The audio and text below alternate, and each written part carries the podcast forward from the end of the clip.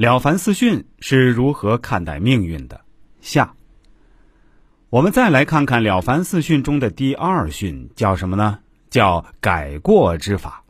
一个人要改变命运，先改自己，清除内心的一些妄念，改正过去的一些不足。善改过者，未尽其事，先明其理。犯了错不重要，重要的是要明白错在哪里，这样才能保证不会犯同样的错误。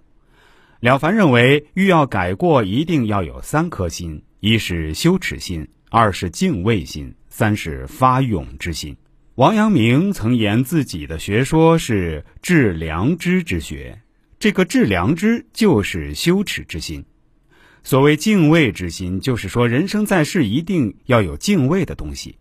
举头三尺有神明，有所敬畏，人做事情就不会太出格。第三个是发勇之心，也就是说，人意识到自己错误之后，一定要在行动上体现出来，要勇于改正错误。下面说说《了凡四训》中的第三训——积善之方。有句话说的很好，我相信大家也都听说过，叫“积善之家必有余庆”。书中主张行善积德，它可贵之处是教会我们辨别什么是真善，什么是伪善。是故人之行善，利人者公，公则为真；利己者私，私则为假。苟有一毫昧世之心，即为取；有一毫愤世之心，即为取。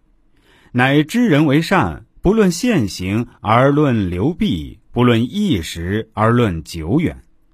为大众谋利的是真善，谋取私利的是伪善，发自内心的是真善。跟风为赚名声是伪善，一时好心却造成长久恶劣影响的也是伪善。第四点，我们再来跟大家说说《了凡四训》中的第四训——谦德之孝。最后要做到为人谦和，唯有谦，方能保住所积的善果。人之有志，如树之有根。立定此志，需念念谦虚，沉沉方便，自然感动天地。了凡对朋友说：“如果上天真要赐福给一个人，那么首先就会赐予他智慧。一个有智慧的人，知道万物的广度，有着谦卑处下的胸怀。狂妄自大的是浮夸的，也是无知的。一个人只有懂得谦逊的道理，才能获得上天的青睐，获得福报。”命由我做，福自己求。一个人做到立命、改过、积善、谦德这四点，那么福气、运气自然会降临。以上就是我对《了凡四训》中关于改变命运的一些思考，希望大家也能有所感悟。